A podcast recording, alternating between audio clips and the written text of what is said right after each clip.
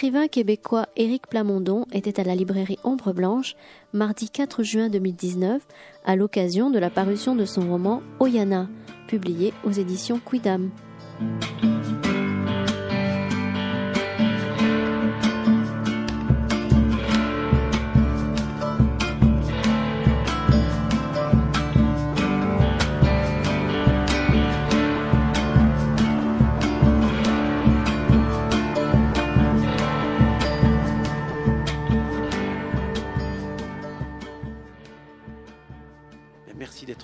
La chaleur.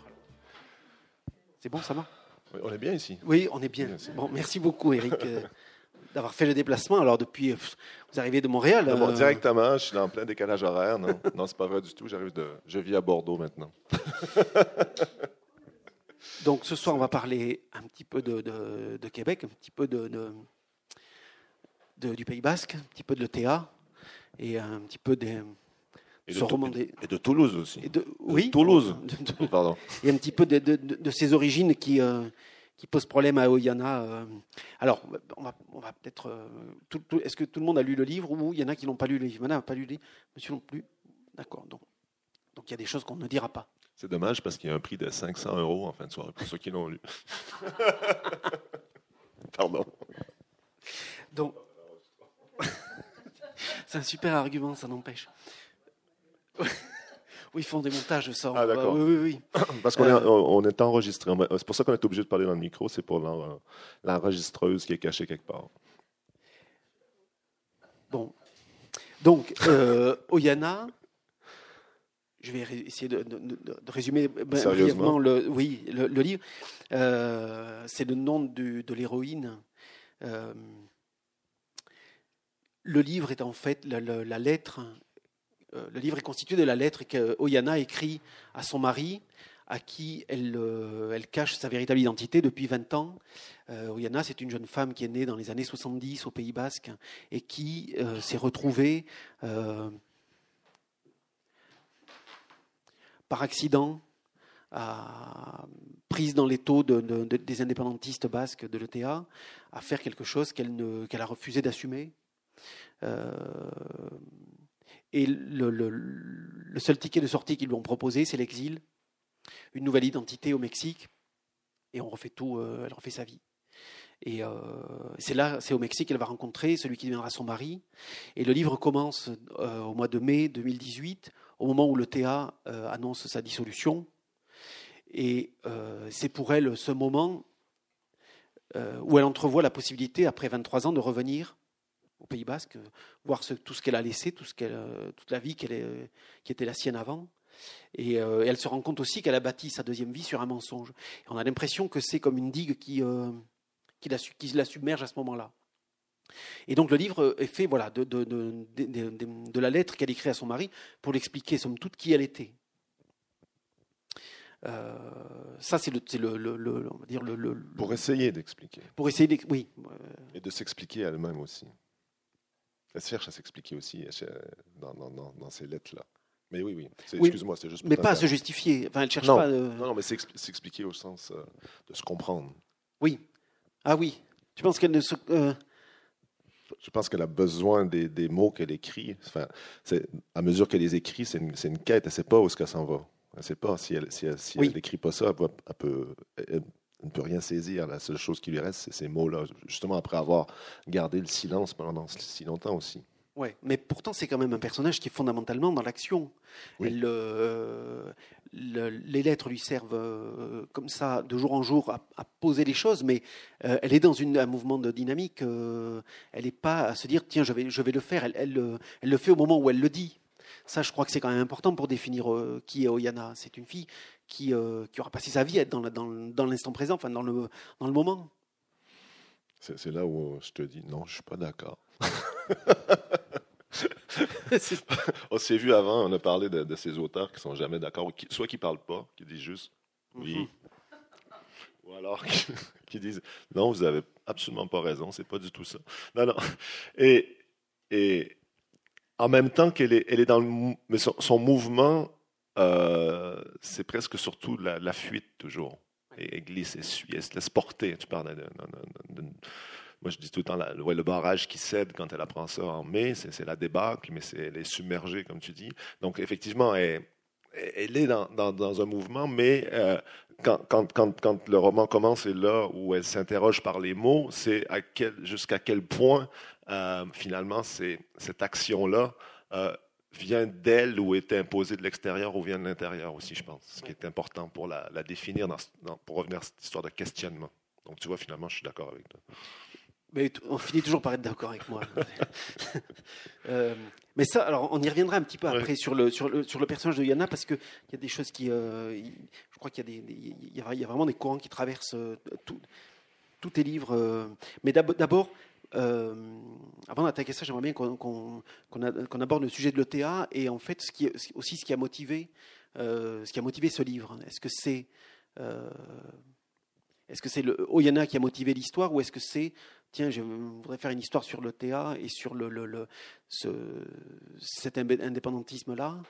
Ben, c'est un peu tout ça, mais c'est vrai que l'étincelle première, donc euh, voilà, je, en fait, je suis arrivé en France euh, pour, vous faire la petite histoire courte. En 1995, j'ai travaillé un an au département de français de l'Université de Toronto et j'ai rencontré une Bordelaise qui, quand l'été est arrivé, m'a invité à venir passer l'été à Bordeaux. Je suis venu passer l'été à Bordeaux et je ne suis jamais reparti. Et ce premier été, je dis bordelais, mais euh, on a passé nos vacances. Euh, elle m'a amené, parce qu'elle avait un oncle là-bas, à Ascan, dans le Pays Basque. Euh, je suis arrivé dans le Pays Basque, en fait. J'en avais jamais entendu vraiment parler du Pays Basque. Je connaissais pas, tu sais, moi, le petit Québécois qui arrivait en 96 en France. La France, c'était Paris, c'était la côte, la côte d'Azur, mais les Landes et puis Saint-Jean-de-Luz, je connaissais pas ça, quoi. Et mais c'était en 96 et c'était un an après le second référendum du Québec pour l'indépendance. Et ça, pour moi, c'était assez bizarre de me retrouver dans ce coin de pays et de me dire, ah ben, c'est bizarre, ça. Ils, parlent du nationalisme, mais c'est aussi, ils parlent d'indépendance, ils veulent euh, le droit à leur langue. Euh, ben voyons, je, pensais que c'était en France, tout le monde parlait français, c'était pas plus compliqué que ça. Euh, ces panneaux, c'était écrit en français, puis dans un autre drôle de, beaucoup de T, de X et de H, on comprenait pas, mais des panneaux bilingues, alors que nous autres, au Québec, on était super contents d'avoir gagné la bataille, d'avoir des panneaux juste en français. Donc, tu vois, là, il s'est passé quelque chose. Et, et il s'est passé une deuxième chose parce que euh, quand je suis arrivé, je terminais mon mémoire de maîtrise en littérature qui portait sur Moby Dick d'Herman Melville. Donc j'étais déjà dans des histoires de baleines. Puis là, je me retrouvais dans toutes les villes où j'avais, il y avait des baleines, ces écussons des villes. Il y avait des histoires de pêcheurs de baleines, de harpons. Il y avait des, puis, puis il y avait des bars de la baleine, des rues de la baleine partout. Donc j'ai dit, c'est, le fun, ça, ça fait quelque chose avec moi. Puis, puis, l'histoire du, je, trouvais des liens. En plus, on était arrivé le, premier jour qu'on était arrivé, c'était un 24 juin. Puis quand on, on était allé manger, pardon euh, sur la plage de Guétari, puis il y avait un grand feu de la Saint-Jean. Puis là, j'étais là, hey, pour un Québécois, un feu de la Saint-Jean. Je pouvais pas être mieux reçu. Mon premier voyage, j'arrivais, on m'avait fait un feu de la Saint-Jean juste pour moi. Puis là, m'a dit, ben non, c'est normal, tu es au Pays Basque, puis tu es à côté de Saint-Jean-de-Luz. Donc, tu sais, c'est Ah ouais, mais je savais pas ça. Donc, et là, c'est, je me suis dit, il y, il y, a, des liens. Il se passe quelque chose ici pour moi. Il y a des liens à faire. Euh, et, j'ai toujours eu ça en tête en me disant, je pense que j'aurais envie de creuser ça un jour. Et après, euh, ben après le temps passé, je savais pas que je, deviendrais écrivain. Euh, enfin, j'espérais, mais ça a pris bien du temps entre mon espoir quand je suis arrivé et le moment où ça s'est fait. Ben ça, c'est une autre histoire. Mais le fait est que quand, quand j'ai commencé à, gratter cette histoire-là, c'est vrai que ça, ça parlait euh, beaucoup de l'ETA, mais c'était aussi quand je me suis vraiment attaqué au roman, après Takawan, euh, mon quatrième roman précédent, où il y a un personnage féminin important qui est une jeune adolescente Micmac sur une réserve indienne, qui est un peu au centre euh, de l'histoire mais que j'avais laissé un peu sans parole dans, ce roman-là, et j'avais envie de prendre la, voix d'une femme aussi. Puis bon, tu vois, il y a plusieurs hasards qui ont, Ouais, enfin, le, hasard fait bien toujours les, choses quand on a un projet puis qu'on voit des signes partout. Mais euh, j'en ai vu beaucoup. Et, donc, c'est à la fois la figure féminine, c'est à la fois cette expérience du Pays Basque comme tel, parce que je suis retourné tout le temps, depuis 20 ans, j'y vais, vais, souvent. Donc, euh, et, et, mais aussi, euh, finalement, la vraie, finalement, la vraie, la vraie, la vraie réponse à ta question, c'est, c'est la base de tout ça, c'est les, c'est les questions que ça soulevait chez moi. J'avais plein de questions. Et c'est, voilà. Moi, puis, quand j'écris un livre, en général, j'aime ça, soulever des questions, vous poser des questions, ça me pose des questions, faire des recherches et amener des éléments qui ne sont pas des réponses, parce que la réponse vous appartient. Parce Je tiens à le dire. Il y a quand même des liens qu'on fait euh, à partir du moment où on voit euh, la problématique euh, basque qui se porte effectivement sur la langue, sur quelque chose de, sur un, engagement politique aussi très affirmé, euh, et qui touche à, l'identité. Moi, je pense aussi au parallèle qu'on peut faire avec l'identité québécoise. Bien sûr. oui, oui, oui, on est, c'est, c'est, la même chose. Enfin, c'est ça que, ça aussi, ça me, ça me questionnait beaucoup sur, sur ce rapport-là, parce qu'en fait, dans, dans, dans le symbolique, au niveau symbolique et, dans l'histoire politique des, deux pays. Je vais parler du Québec comme un pays, même si ce n'est pas le cas, puisque les, deux référendums qui ont demandé la, souveraineté n'ont pas marché. Euh, mais que dans les faits, dans la réalité de ce qu'était la lutte pour euh, ce droit à sa langue, à son territoire, à sa culture, euh, c'est sans aucune commune mesure ce qui s'est passé au Pays Basque. Alors, Pays Basque, on, dit toujours Pays Basque, il, faut faire un peu faudrait faire la différence entre le Pays Basque espagnol et le Pays Basque français. C'est pas tout à fait pareil, mais bon, il y a quand même des revendications très très fortes qui ont. Euh, on parle à la fin de la dissolution de l'OTA, à la dissolution qu'il y a eu 839 morts. Euh, le Front de libération du Québec dans les années 70, on ne peut pas comparer, ça. C'est trois ou quatre personnes. Enfin, il y a, quelques, boîtes postales, il y a quelques explosions, mais c'est, je veux dire, dans, la, réalité sur le terrain, on ne peut pas comparer. Mais dans la vie de tous les jours et de ce que ça a impliqué dans l'histoire de ces deux entités-là, ça, a quand même la même importance. Tu vois, ça, ça m'intéressait ah aussi de voir comment le symbolique dépassait de beaucoup toute la réalité de, de, de, la lutte armée. Finalement, il y avait autre chose d'encore plus grand parce que et ça, et ça en ça, euh, l'histoire du Québec et celle du Pays Basque se rapprochaient pour moi. Oui, parce qu'il y, a une différence. Euh, alors, il y, a le rapport à la violence, mais ça, effectivement, qui n'est pas euh, comparable voilà, qu'on ne trouve pas euh, euh, au Québec. Euh, il y a ce rapport à la domination, et parce qu'il y, y, a quand même une spécificité, moi il me semble, chez les Basques, mais ça, vu que tu as travaillé dessus, peut-être que tu peux nous en parler un peu mieux, qui est, il, y a, une filiation directe entre le, Guernica et, cette revanche à prendre Hein, qui, qui, naît dans un terreau de marxisme, marxisme-léninisme, euh, le TA, qu'il n'y a, pas, a pas ailleurs. Oui, oui. Il n'y a, a, pas ça chez les Bretons non plus, il n'y a mhm. pas ça chez les Corses. Il n'y a, pas de, de, de un, terreau politique si fort que ça ailleurs que chez les Basques. oui, non, mais justement, et ça c'est intéressant, c'est, intéressant de le voir. J'en parle un petit peu. Dans, enfin, voilà, je, en même temps, je peux, je peux parler. Je, je suis loin d'être un spécialiste euh, de, de, questions de l'OTA ou même du Pays Basque. C'est ce que je disais. Je ne suis pas un historien, un sociologue, un politicien. C'est aussi pour ça que je suis un romancier, c'est-à-dire que je pose plus de questions que j'ai de réponses. Mais euh, dans, l'histoire du, Pays basque, enfin, je ne sais pas s'il y a des basques ici dans la salle euh, ce soir, mais euh, ça vient de très loin, cette espèce de, comme tu dis, d'idées politiques de la, de la collectivité, de comment les basques se sont organisés et qui ont fait aussi leur spécificité culturelle euh, avec leur langue spécifique, etc. Et c'est pour ça que, aussi que Franco a été si, si, sévère avec eux, enfin, qui a voulu interdire, qui a interdit la langue. Et c'est pas un hasard si c'est Guernica qui est bombardé dans cet essai militaire de dire on va on va, voir ce qu'on peut, jusqu'où jusqu'où trop loin on peut aller, euh, parce que les Basques étaient particulièrement justement euh, forts de, leurs idéaux finalement. Ils avaient vraiment, voilà, comme tu dis, des idéaux forts. Il y avait, il y avait une vraie, euh, au-delà de la question juste de se séparer, c'était pas pour se séparer pour rien, quoi. C'était, c'était une vraie révolte face à une vraie oppression, mais qui durait depuis des siècles aussi, quoi. Donc ils étaient organisés je ne sais plus, c'était quoi la question déjà?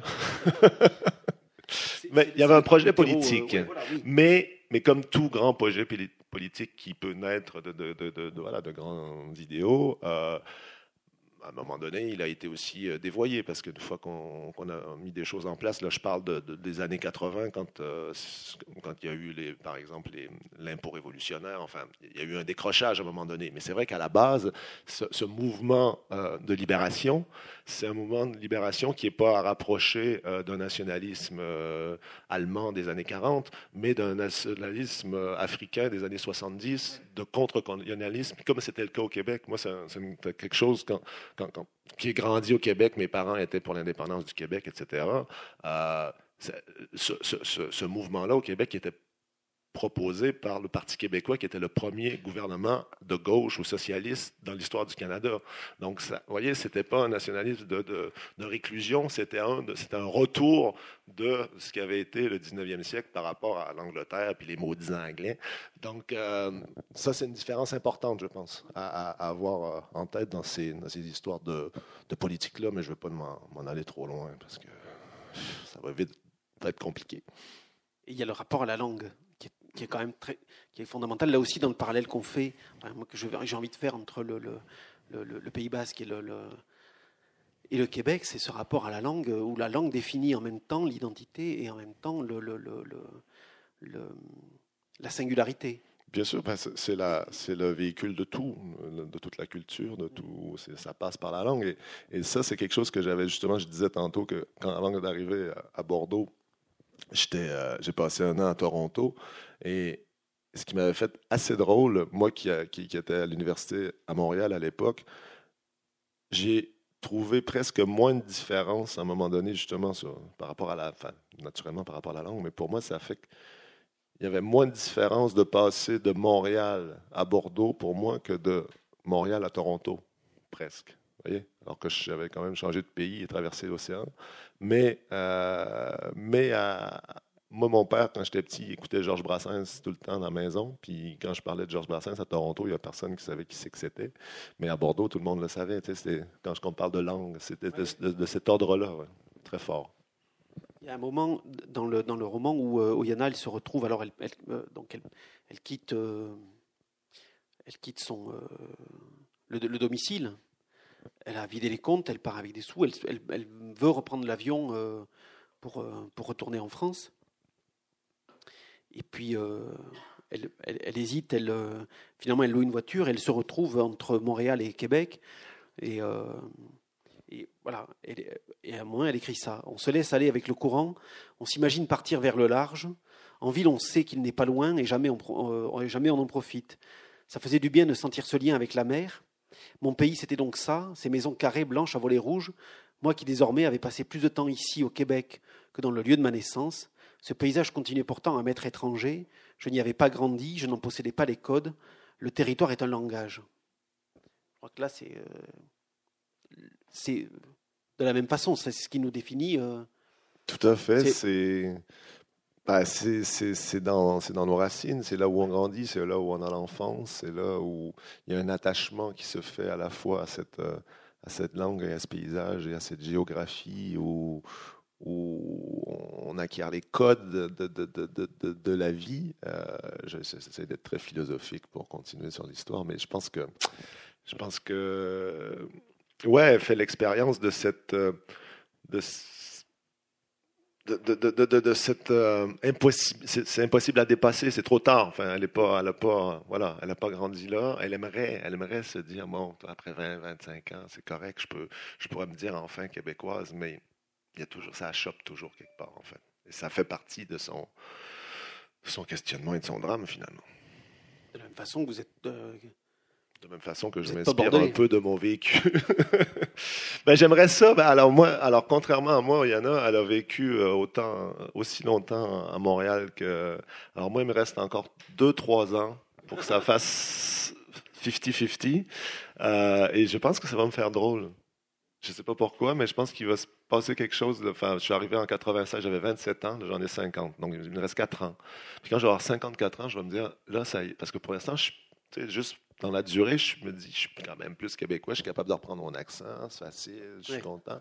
Mais, en même temps, je suis parti depuis 23 ans. Et vous y retournez Moi, j'étais à Noël. J'étais à Noël, hein, mais bon, oui, oui, j'y retourne, mais j'y vis plus. Enfin, la dernière fois où j'ai vécu longtemps en Amérique, c'est en 2012 parce qu'on a loué un camping-car, puis qu'on est parti cinq mois faire le tour de la Gaspésie, puis traverser la Nouvelle-Angleterre jusque dans le Montana.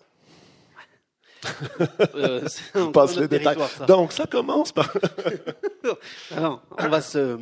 Non, j'aimerais qu'on retourne un petit peu sur le, ce, moment aussi. Euh, qui est, qui est, sans ambiguïté sur, le, le, sur la question de la violence aussi basque, euh, qui est dans le quand Oyana se retrouve dans la planque avec les avec le, son, son, petit copain après l'attentat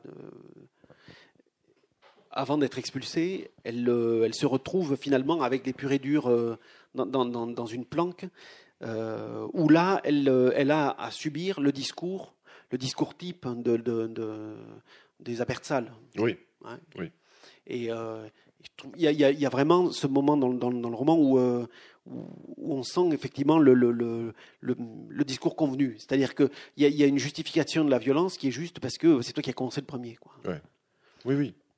et, et, elle, elle est. Enfin, elle est au courant, enfin, elle n'est pas du tout euh, là-dedans au départ. Elle, glisse dans, cette histoire-là.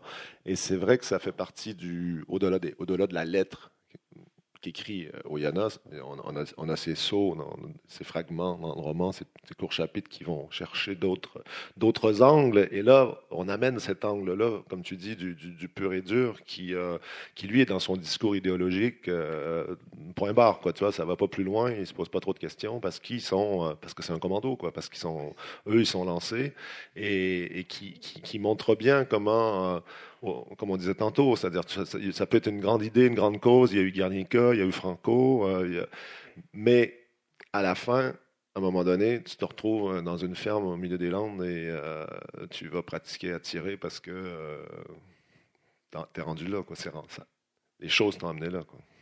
Et, enfin, Oyana, elle, est, elle est dépassée par ça, mais elle se retrouve là-dedans un peu par erreur et hasard, mais elle, euh, elle transporte avec elle tous ces, discours-là, en fait, qui sont multiples, mais ça, c'en est un parmi, parmi d'autres. Alors, c'est ça la question que je retrouvais par rapport à la langue, mais en fait, c'est pas, elle ne vient pas de, d'Oyana, elle vient justement des indépendantistes euh, qui disent que une langue, c'est un patois qui a gagné la guerre. Et c'est ça aussi que j'ai l'impression. C'est Michael qui lui dit ça. C'est Michael, ouais. Qu'il y a ça chez les Apertsales. copain qui va, à cause de qui elle va un peu glisser. Mais euh, oui, ben ça c'est, enfin, voilà, c'est la question de la langue. C'est comme la c'est toujours, c'est toujours les, les, les, les ceux qui, les victor, ceux qui ont gagné la guerre qui, l'écrivent. Euh, ça me rappelle, ça me les victorieux. c'est ça que je voulais dire en fait. euh, et et, ouais, c'est l'optique. Euh, alors, les, Basques, ils, sont. Euh, eux, ils le considèrent pas comme un patois, mais par rapport à ce qui est l'histoire de la France à une époque, c'est aussi comme ça. Même la, France, au 18e, va interdire le basque. Donc, euh, pour l'instant, dans, cette histoire-là, ils n'ont pas gagné la guerre à ce, moment-là. Après, je ne sais pas s'ils l'ont gagné aujourd'hui aussi non plus, mais disons que le basque revient de plus en plus, il y a de plus en plus d'écoles, etc. là aussi, on peut faire le parallèle avec le québécois, finalement. Le québécois, c'est aussi. Euh, c'est, euh, le français à Montréal, c'est une langue qui a, enfin, la guerre a été gagnée en partie. Ouais, après, c'est, un combat de tous les jours aussi, je pense. Moi, je suis, euh, je suis un peu extérieur à ça. J'ai l'impression que ça ça va pas trop mal. Après, si on, se reporte dans les années 50, où on pouvait pas être servi en, français dans un magasin à Montréal, ça nous paraît assez incroyable. Mais il y a encore un an, il y a eu un, pas un scandale, mais euh, quand j'étais à Noël, tout le monde me disait que euh, on support, on supportait pas au Québec en ce moment. Euh, quand on, je, vous parle donc des années 50 à Montréal, on est servi juste en anglais quand on arrive, qu'on soit anglais ou francophone. Si on, parle français, on, si on parle français, on peut se faire dire speak white. Il y a un poème extraordinaire qui s'appelle Speak White que vous pouvez taper sur YouTube par et là, j'ai un gros blanc, ça ne va pas du tout si je ne dis pas son nom, cette poétesse québécoise très connue qui est magnifique. Magnifique poème, Speak White, à écouter, absolument. Bref, on se faisait dire ça. Une, une mais francophone? Oui, québécoise. Anne Hébert, non? Non, non. Euh, je ne vais, pas le trouver, je vais pas le trouver. Les années 70. Et et il y a un an, euh, il, y avait, il, ce scandale qui disait, quand on arrive dans un, un magasin à Montréal aujourd'hui, les gens ils vous disent bonjour, hi. Et donc, pour les Québécois, enfin pour ceux qui savent à quel point le combat a été compliqué pour déjà arriver à se faire servir en français si on était francophone, québécois en tout cas, euh, le bonjour, hi, c'est pas possible. Je veux dire, mon père il me parlait de ça, c'était s'il y en avait des, la chair de poule. C'était la fin du monde. Alors lui, il n'habite pas à Montréal. Mais donc, juste pour dire que oui, ça va mieux, oui, on a gagné, mais euh, ça, tu vois? Enfin, les, les, les, les frontières sont peut-être plus au même endroit, les, les, lignes ont bougé, mais il y a encore toujours, euh, tu sens que c'est jamais complètement gagné. Quoi. Parce qu'en fait, je ne peux pas m'empêcher de, de penser c'est ça le fond du truc, qu'il y a un rapport inversé entre Oyana et, euh, et Eric Plamondon. Ben, il n'est pas inversé du tout. Si, Oyana, c'est moi. Voilà, c'est ça. Eh ben, oui. Évidemment, c'est là que je voulais aller. euh, mais si, quand même, un peu. Oui, oui. Il y a des choses troublantes. Bien euh, sûr. Euh, il y a il y a des choses qu'on retrouve. sortir, j'ai pas, je vais me tourner. Vas-y, je t'écoute. Non, mais il y a, il y a, il y a, des, il y a des choses troublantes dans, entre Oyana, entre la trilogie 1984, où il y a des, euh, on voit bien qu'il y a, des choses qui reviennent. Euh... Récurrentes, qui sont déjà là. Oui. Tu parles du rapport au père. Je parle du rapport au père. Je parle, oui, de cette question fondamentale de l'identité, parce que Oyana, fondamentalement, elle, euh, elle, elle est doublement perdue. Mm -hmm dans son identité basque et dans son identité québécoise euh, après. Alors, c'est sûr, quand on lit après, le, ou quand on se souvient de 1984 et du choix de euh, Brotigan, de Steve Jobs, il y a quand même là quelque chose qui, euh, voilà, il y a. Tu sais que, enfin, vous, savez peut-être pas, mais mes trois premiers romans qui forment une trilogie, les trois personnages principaux de l'histoire. Gabriel Rivage, le, narrateur, va, utiliser la vie de trois personnages américains pour raconter donc cette histoire, pour faire ces trois romans. Donc Johnny Weissmuller, le premier Tarzan du cinéma parlant, le premier homme à nager le 100 mètres sous la minute, euh, Richard Brodigan, qu'on a appelé le dernier des beatniks, et euh, le troisième, enfin, c'est moins Steve Jobs que le lancement du premier Macintosh qui m'intéressait, mais quand même, il était question de Steve Jobs. Et euh, parce que tu parles de la question de la, la, la paternité, et, et, et, il a fallu que je finisse de bonsoir, que je finisse d'écrire la trilogie pour me rendre compte que c'était trois orphelins en fait. Oui. Mais je ne l'avais pas tout à fait calculé en fait. D'accord. Ouais. Mais oui, c'était déjà là. Euh, je ne sais plus pourquoi on disait ça. Oui, oui, sur les liens. Ben oui, ben, de la même manière que Takawan, le roman avant Oyanok, que j'ai écrit, qui est euh, qui se passe au Québec sur une réserve indienne. Quand j'ai fait Oyana, je voulais vraiment faire quelque chose de complètement différent. Et euh, bon, c'est vrai que c'est assez différent pour moi, c'était complètement différent. Et la première recension, je pense, sur un blog littéraire que j'ai lu, c'était Ah, Eric Plamondon reprend tous ces thèmes de prédilection, euh, sauf qu'au lieu d'être sur une réserve, c'est au Pays Basque, au lieu d'être des Indiens, c'est des Basques, au lieu, de, au lieu d'avoir un saumon, c'est une baleine. J'ai là, ah ouais, ok, bon ben ouais, si vous, si vous voulez, c'est pas de ma faute, mais oui, oui. Donc après, on s'en sort pas, quoi. Hein. Euh, donc pour répondre à ta question, je vous avoue, je suis schizophrène. C'est ça. oui, il y avait la solution, c'était je suis une baleine. Parce que la scène est très belle. Il y a une scène avec. Euh, moi, je trouve qui est, qui, est, qui finit vraiment de, de, de, de, de constituer Oyana. C'est celle où, euh, quand elle est petite et qu'elle voit cette baleine échouer. Euh, parce qu'on sait bien que ces baleines, elles sont, on ne sait pas pourquoi elles s'échouent sur les plages et qu'elles sont motivées par une espèce de non-sens et de, et, et c'est aussi le destin des, et finalement, Oyana, si elle est sans attache, c'est aussi peut-être pour ça. Oui, c'est le, c'est le moment symbolique du livre. Oui. C'est, cette espèce de, de qui, va, qui la définit, en fait. Elle est, elle est, petite, mais on sent bien qu'il y a, il y a tout l'autre. C'est, presque son rapport à l'indicible, cette baleine échouée sur cette plage. Pour moi. Ouais. Peut-être pour toi aussi. Mais... Oui, oui, oui. Yes. Et puis la baleine, c'est, aussi le lien entre le, le Pays Basque et le, le Québec. Le Québec. Mais, oui, parce que quand, quand, quand, il nous racontait à l'école qu'en 1534, Jacques Cartier est arrivé, puis il avait planté la croix, puis il avait trouvé le nouveau, la Nouvelle-France, c'était donc bien génial.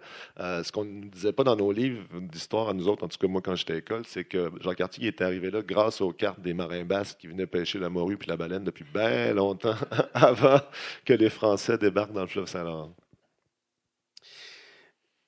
Ah, ça n'a pas, pas plus ta réponse. Non, non. Si, si, si, non, non. Euh, alors, il, faut savoir, si vous n'avez pas lu de livre d'Éric Lamondon, c'est qu'il y a, il y, a, euh, y a une patte qui se voit de suite. Les livres sont écrits avec des chapitres très courts et tu as cette passion pour le, le, détail, le détail qui fait sens. Comme ça, des fois, euh, quelques pages plus loin, mais l'anecdote qui va constituer le truc un petit peu encyclopédique comme, euh, comme chez les, les, les, euh, euh, ceux qui ont une... Les grands artistes.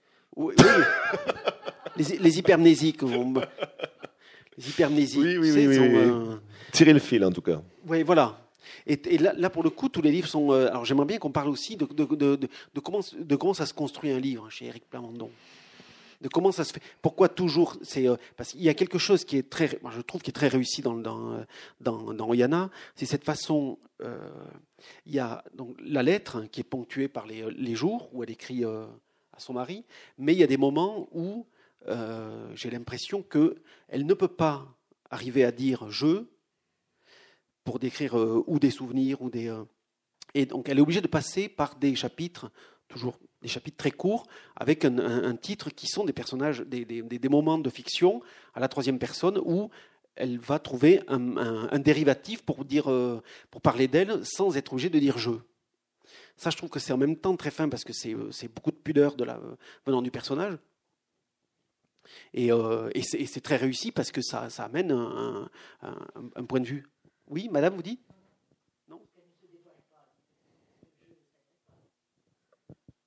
Ah, vous pensez que c'est pour ça? Elle se dévoile quand même. Enfin, c'est pas elle, mais c'est vrai que c'est l'histoire qui, cherche à. C'est ce côté. Euh, ce côté regard extérieur, un peu, voilà, qui, qui, va quand même nous expliquer, enfin, qui, qui, est là pour que le lecteur comprenne autre chose. Mais effectivement, c'est, est-ce que c'est du dévoilement Peut-être pas, mais c'est, une compréhension autre, en tout cas, des accès. Oui, mais en même temps, ça, alors là, ça te permet à toi de placer des choses très précises sur l'histoire de le théâtre, sur l'histoire Jacques Cartier, voilà. Euh, et, euh, et, ça, et ça permet aussi de, montrer, moi j'ai l'impression, euh, la finesse psychologique. De, parce que ça, c'est quelque chose aussi qu'on ne trouve pas très souvent dans la plume des écrivains hommes, autant de finesse dans l'analyse psychologique d'une femme. J'ai eu beaucoup de retours, moi, de lectrices qui m'ont dit, voilà, elle est crédit, elle est voilà. Attention, tu es enregistré. Oui. Mais euh, oui, que c'était euh, voilà, qu'il y avait qu'il y avait une finesse d'analyse, une une, une complexité du personnage qui est. C'est mon côté féminin. Voilà. C'est ça. C'est la, la baleine. Mais euh, non, attends. Parce que la première question, c'était comment ça s'écrit, hein? comment ça se fait pour s'écrire un livre avec Plamondon? Et je vais le dire tout de suite, c'est le bordel c'est un gros chiard. Non, mais il y a beaucoup de, il y a beaucoup de, il y a beaucoup de, de, de, de recherches, de, de, de, de lecture, de, de, de j'engrange, j'engrange, j'engrange pour après, parce que moi, ce que j'aime quand j'écris un livre, finalement, c'est jeter. Pour, puis, quand j'écris, c'est pareil. J'écris, j'écris beaucoup pour pouvoir en jeter le plus possible. Après, pour garder juste qu'est-ce qui va fitter ensemble, qu'est-ce qui va marcher justement dans ces morceaux, qu'est-ce qui va venir vraiment apporter quelque chose à l'histoire quand tu parlais dans les fragments, parce que des fragments, j'en ai plein d'autres qui sont pas là, mais puis qui nous parleraient. Euh, toi, c'est parce que c'est pas, voilà, c'est pas une thèse de doctorat sur le théâtre, mais à un moment donné, on trouve l'élément qui fait sens avec le personnage à ce moment-là dans la narration. Donc, et, donc, c'est vraiment un travail de montage après, sur tout, ce qu'on a récupéré, tout ce qu'on a écrit, tout ce qu'on veut couper, tout ce qu'on enlève qui dépasse. Puis des fois, il en manque un petit bout, puis on repart dans ses recherches. Puis donc, c'est, voilà, ça c'est la, construction. Après, la, la, la, la, psychologie d'Oyana, je, je, je pense que peut-être que si si elle est réussie, c'est parce que euh, c'est quand même, enfin, ça reste quand même une histoire intime. Je suis pas sûr que euh, même si on est un homme, on peut pas avoir cette intimité-là déjà aussi en soi de, raconter quelque chose de, de très enfin, je dis intime, on pourrait dire, ouais, c'est pour ça que je ne veux pas dire féminin nécessairement, mais, mais ça, je, enfin, voilà, c'est pas calculé, quoi. tant mieux, tant mieux si ça marche. je suis bien content, mais euh, j'ai pas, j'ai pas de recette, quoi. C'est, après, c'était, c'était important pour moi, ce que je disais tantôt sur, euh, sur le fait que euh, dans Takawan, le personnage d'Océane, la jeune amérindienne, je ne pouvais pas lui donner de voix directement de la même manière, et elle, on la, on la, on la, on la connaissait justement encore plus par les personnages extérieurs et toute l'histoire qui qui, nous parlait d'elle, plutôt que elle qui prend, qui prend un peu la parole un peu juste à la fin du livre. Et j'étais resté, resté, un peu avec cette frustration, je pense, de ne pas pouvoir avoir donné toute la voix que je voulais à ce personnage féminin-là. Je parlais au début de, de, quels sont les, comment ça s'est construit, les hasards, etc. Et je pense qu'Oyana est aussi un peu né de cette frustration par rapport à ce personnage féminin en me disant là, je vais faire un vrai personnage féminin, puis elle va écrire une lettre, ça peut pas être plus elle, plus au jeu que ça. Et euh, puis après, ben, c'est parti, puis ça, ça a donné ça. Même si ça aurait pu être une lettre continue de. de, ça, ben, au, au, début, oui. Enfin, au début, je me c'était le projet. Tant qu'on n'a pas, mis le point final, on ne sait jamais comment ça tourne. Mais, euh, il y avait cette idée-là au début, quand j'ai commencé à écrire juste les lettres, juste les lettres. Mais à un moment donné, ça ne suffisait pas, justement. J'avais, besoin de, revenir au style Éric Plamondon, dans, mes fragments, dans cette plongée dans le passé, euh, dans les légendes, dans d'autres histoires pour éclairer ces lettres-là. Elles ne suffisaient pas finalement à elles seules comme. Euh, comme Oyana qui, se cherche et va, gratter dans plein d'endroits aussi, elle aussi, pour essayer de, comprendre tout ça. C'est pour ça qu'elle part euh, finalement en, char euh, sur le bord du fleuve euh, au Québec avant alors qu'elle était partie pour prendre l'avion, mais qu'elle a encore besoin d'un autre moment, de d'autres stocks pour se nourrir. Et ce côté encyclopédique, ce, besoin comme ça d'être très ancré dans de l'anecdote, du, et que la matière soit vraiment le réel, parce que ça, pour le coup, euh, on le voit dans, dans, dans Oyana, le, le, entre autres sur les rapports avec le TA, mais on le voit beaucoup dans Takawad sur le, le, fait divers, parce que le, point de départ, c'est le fait divers. On le voit dans la trilogie 1984 euh, aussi, où le, détail, il faut toujours que voilà, que. On a l'impression que la fiction, elle, elle, émerge aussi du, du, détail de, et, de, et de cette matière du, du réel. Bah, oui, parce que, enfin, je ne vais pas tomber dans mon exposé sur la sociocritique littéraire d'où je suis issu. Euh, tu parles d'encyclopédisme, moi c'était déjà ça qui m'avait fasciné chez Melville à l'époque, parce que dans, dans écrit au milieu du 19e siècle, quand vous lisez l'histoire d'Akab qui part après la baleine, vous avez ces chapitres qui, partent à un moment donné sur le, squelette de la baleine. Puis vous continuez à lire Melville, puis à un moment donné, vous vous parler de la représentation de la baleine euh, dans la peinture euh, au Moyen Âge. Et vous continuez, et hop, il va vous parler de comment on chasse la baleine. Et on va continuer, puis comment... et vous avez autour de cet animal, en tout cas, enfin, tout un savoir, plein de discours sur le monde qui, qui, sont, qui sont englobés par cette figure de la baleine. Et, moi, ça m'avait, euh, voilà, c'est ce qui m'avait fasciné, et, c'est ce que j'ai fait un peu dans 1984 et, que j'ai refait avec Takawan autour du saumon, et que Oyana, je le fais un peu différemment, mais pour moi, le roman le roman, la fiction, a cette capacité à prendre tous ces discours du monde, des discours politiques, marketing. dans, la vie de tous les jours, il y a toujours quelqu'un pour vous dire, euh, voilà, un discours politicien qui vous dit c'est moi qui ai raison, le marketing qui vous dit achetez ça, euh, des discours sportifs, scientifiques, etc.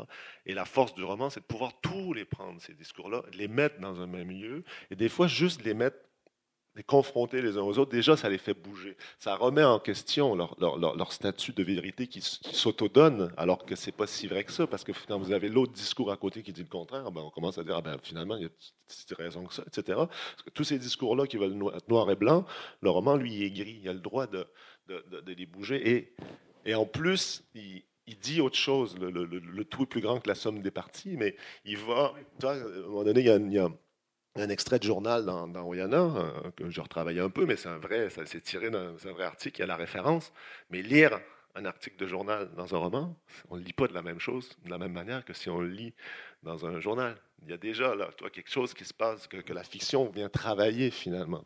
Et, pour moi, la beauté de la fiction par rapport à tout, ce, enfin, ce côté encyclopédique, d'aller chercher tout ça, de mettre ça dans un roman, de jouer avec ça, il y a, il y a c'est surtout que le roman, justement, il n'est pas là pour, à la fin, il n'est pas là pour dire c'est moi qui ai raison. C'est un des derniers lieux, je trouve, souvent, où on ne vient pas nous dire, hein, voilà, il faut penser ci, il faut penser ça, mais Voilà, je vous pose une question. Laissez la question ouverte et la, réponse est à chaque lecteur finalement. Et, euh, je dis tout ça, j'essaie, de, de, faire ça beau, mais bon, des fois j'y arrive moins bien. Mais tout ça pour dire que la grande phrase qui est au-dessus de mon ordinateur quand j'écris, c'est cette phrase de Kundera dans l'art du roman qui disait la, sagesse du roman, c'est la sagesse de l'incertitude. Et je trouve que la plus belle manière de faire ça, c'est justement en allant puiser dans tous ces discours du monde et de les mettre là, les présenter là pour, les, pour montrer que c'est souvent bien plus compliqué que ça. Il y a une citation de Steve Jobs aussi au début de, de, Pommes. Ah oui, ça me ramène en 1980. Non, non, mais, je pense qu'elle est valable. Sur le, l'art ultime, c'est la simplicité. Simplicity is the ultimate Uh, simplicity is this ultimate sophistication. Voilà, la sophistication. Euh, la sophistication est. Enfin, je ne sais plus. Euh, qu'est-ce qu'on On ne pourra pas utiliser l'enregistrement, je suis désolé. la simplicité, c'est la sophistication, sophistication suprême. suprême. La suprême sophistication. Ouais, parce que oui, mais parce qu'il y a ça aussi.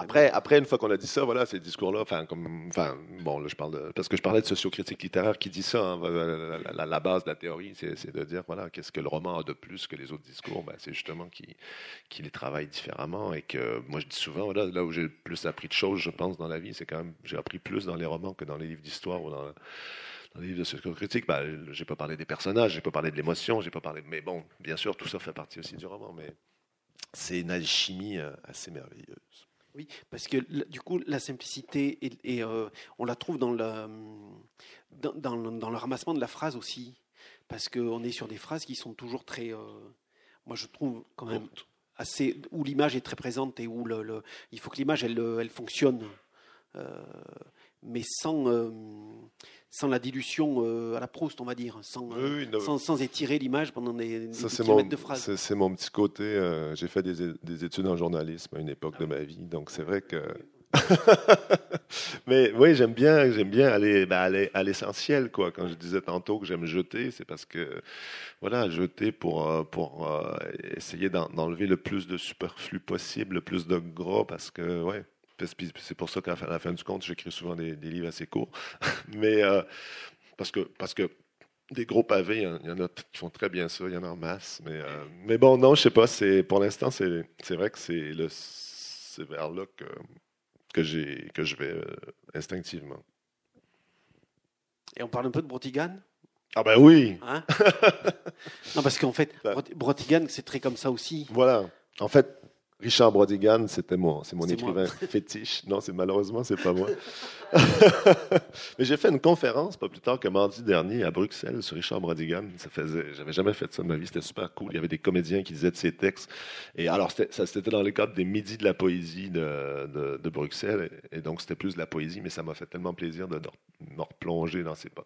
Donc, Richard Brodigan, c'était un petit cul de l'Oregon qui est descendu à San Francisco dans les années 70 pour devenir écrivain. Ça a marché. Il a publié La pêche à la truite en Amérique. Et moi, quand je suis tombé, moi qui voulais devenir écrivain depuis, depuis toujours, et que je vivais, déjà à Bordeaux à l'époque, j'avais fini mon mémoire, je travaillais dans un département marketing pour une grosse compagnie américaine. Et oui. Et, euh, mais je continuais à écrire et, et, surtout à lire. Puis un jour, je suis passé à la bibliothèque de Bordeaux, puis j'ai pris un Brodigan, et là, j'ai dit Ah ouais, c'est ça que je veux c'était, ça a été le feu d'artifice dans ma tête. Et euh, j'ai lu Brodigan au complet pendant des années. Je disais que lui, en, endroit, à l'envers, etc.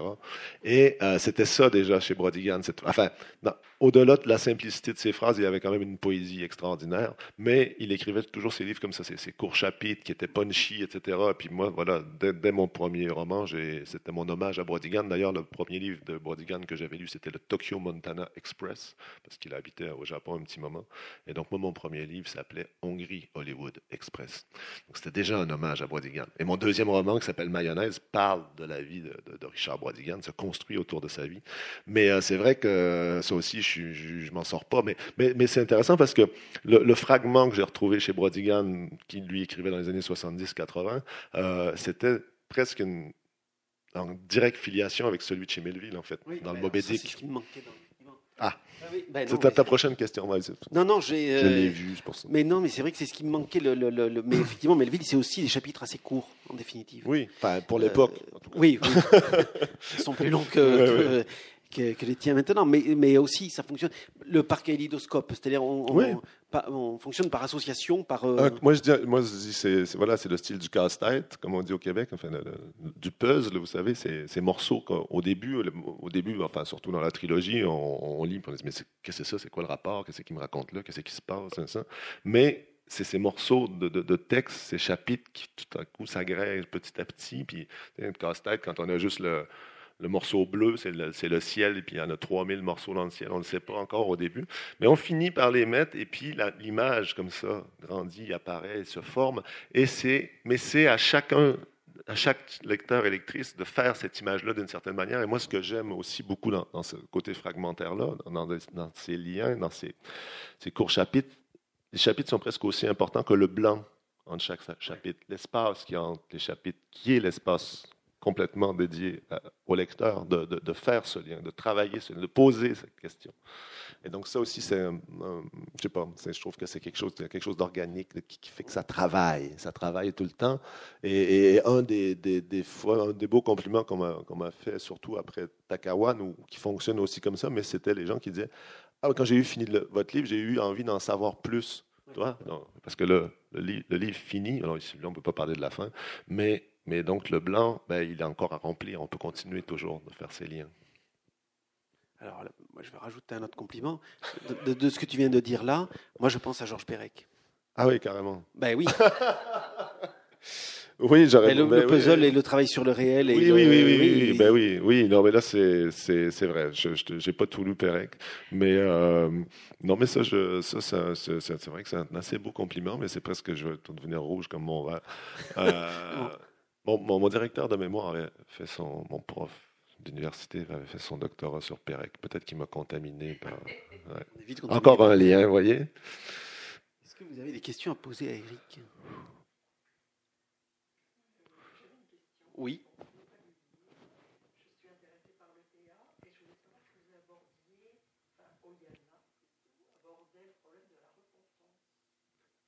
Ou, ah, elle est en plein dedans. Euh, pour la question. Parce que parce qu'elle a, enfin, elle est en plein dedans. Ça fait partie du nœud qu'elle a à, démêler en elle, des réponses qu'elle cherche, parce qu'elle a été responsable euh, malgré elle. Mais, euh, mais son, son, son, retour est lié à ce besoin de, de repentance.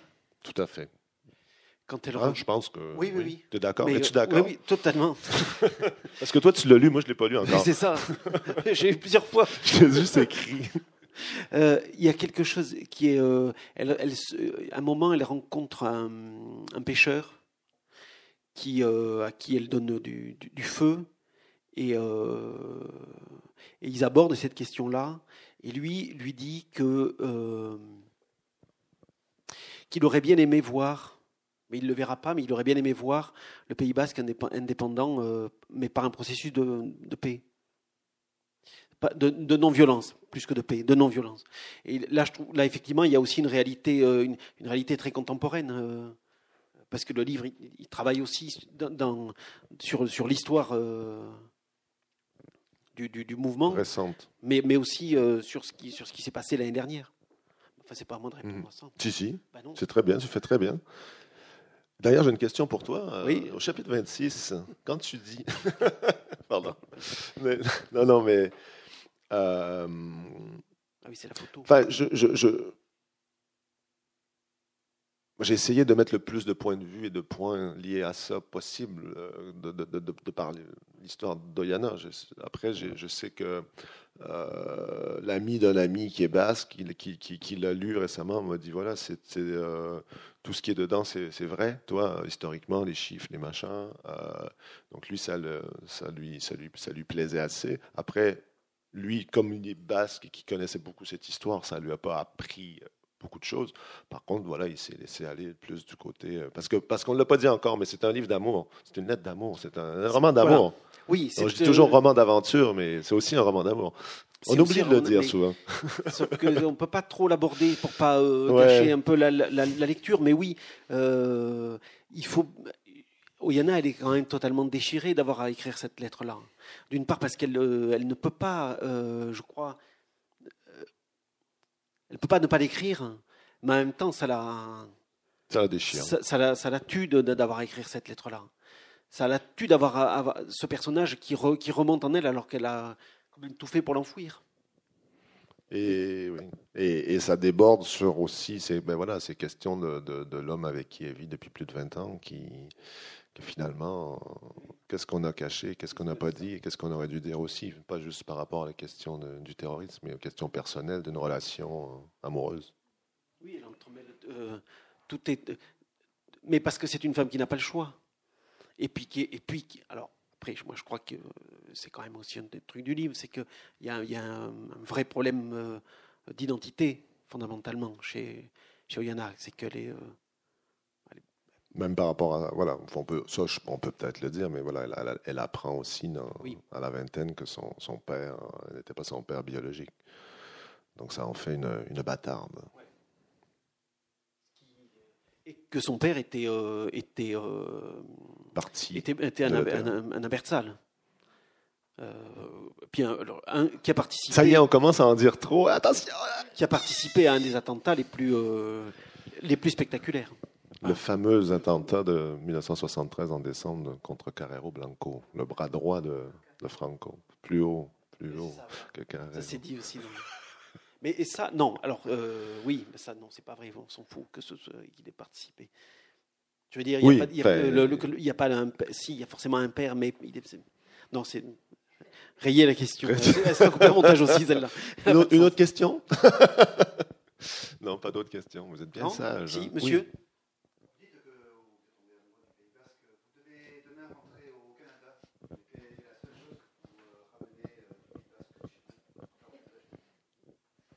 Ben, pour mes 50 ans, on m'a offert un maquila. je ne l'ai pas encore parce qu'il faut 9 mois pour le, sculpter. Vous savez, c'est une espèce de bâton de, berger qui est, travaillé, sculpté au moment même où c'est du bois de néflier dans lequel on vient graver le tronc, donc qui va cicatriser d'une manière différente. Après, on le coupe, on le fait chauffer. Après, on fait une pointe, une poignée. C'est une, poignée tissée en cuir. En fait, c'est un truc. Euh, vous voyez ce que c'est? Voilà. Donc, c'est pour ça que je dis ça. Mais, mais, mais je rêve toujours un jour de trouver un, os de baleine sur une plage et ça sera encore plus, ça me sera encore plus cher que mon maquila, mais ça c'est assez rare. C'est surtout bien gros en général. oui. Et non. Il paraît qu'on va me, qu'on va me, qu'on me l'a choisi. Ça se fait ça? Ou c'est moi qu'il faut qu'il. Je sais. Il faut que ça soit moi? Ah, vous l'avez. Est-ce que vous l'avez? Ah. voilà, oui, parce que quand on dévisse le, manche, il y a une pointe euh, assez. Euh, qui pardonne pas. Oui, une, ça fait une épée. Ça fait une épée. Ouais. C'est une, ouais, une œuvre d'art. Euh, c'est une œuvre d'art. Mais... Je ne vois pas du tout intéresser, je pense. C'est un, bout de bois.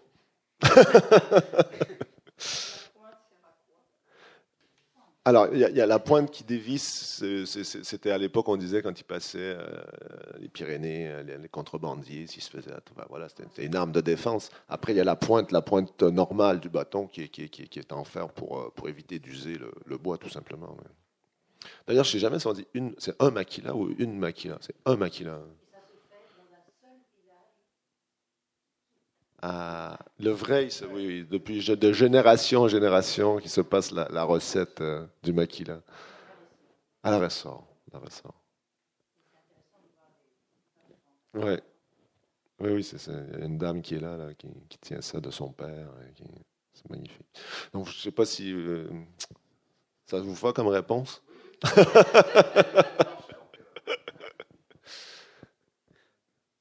D'autres questions? Non? Sûr? Quelle heure J'ai pas. J'ai oublié mon téléphone dans la chambre. Eh, dans ma chambre d'hôtel. C'est la première fois. Je me sens tout nu. C'est fou, hein? Je suis sorti de l'hôtel, puis là, j'ai dit Ah Puis j'étais en retard, je pouvais pas remonter. Tant pis. Mais depuis, quand même, il me manque vraiment. C'est terrible. C'est terrible. Je pensais pas que j'en étais rendu là. ça serait mon fils, je comprendrais. Il serait déjà à moitié mort. Il prêt à terre pour aller chercher son téléphone. Mais moi, ça me fasse ça à moi, c'est troublant. Je pensais pas que j'étais aussi en, ouais, même, même pour en fait pour l'heure, c'est ma montre. Plus de montre. Je n'ai pas non plus l'heure. C'est fou ça.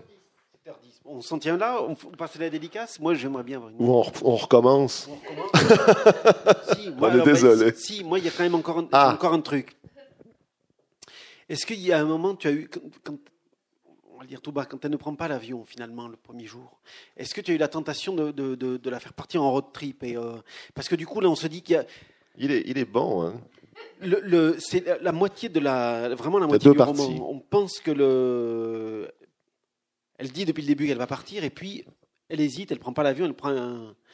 Et la première, la première lecture, je me suis dit ouais, on va partir dans, enfin ouais, on va partir dans un road trip. Euh, finalement, hein, de, entre. On revient pas en France. Et on revient pas en France, ouais, ouais. Est-ce qu'il y a eu cette que tu as eu cette tentation là Non mais est-ce qu'on est encore, on est plus enregistré, j'espère. Hélène? Ah non, il faut couper là. Il va falloir couper. Parce que, bah, d'ailleurs, Merci beaucoup, bonne fin de soirée, c'était très agréable. Maintenant, je coupe le micro.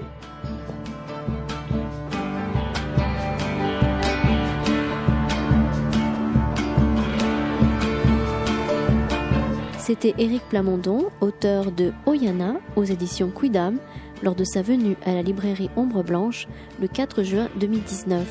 On lui doit aussi Takawan en 2018, également paru chez Quidam, et lauréat du prix France-Québec et prix des chroniqueurs Toulouse Polar du Sud.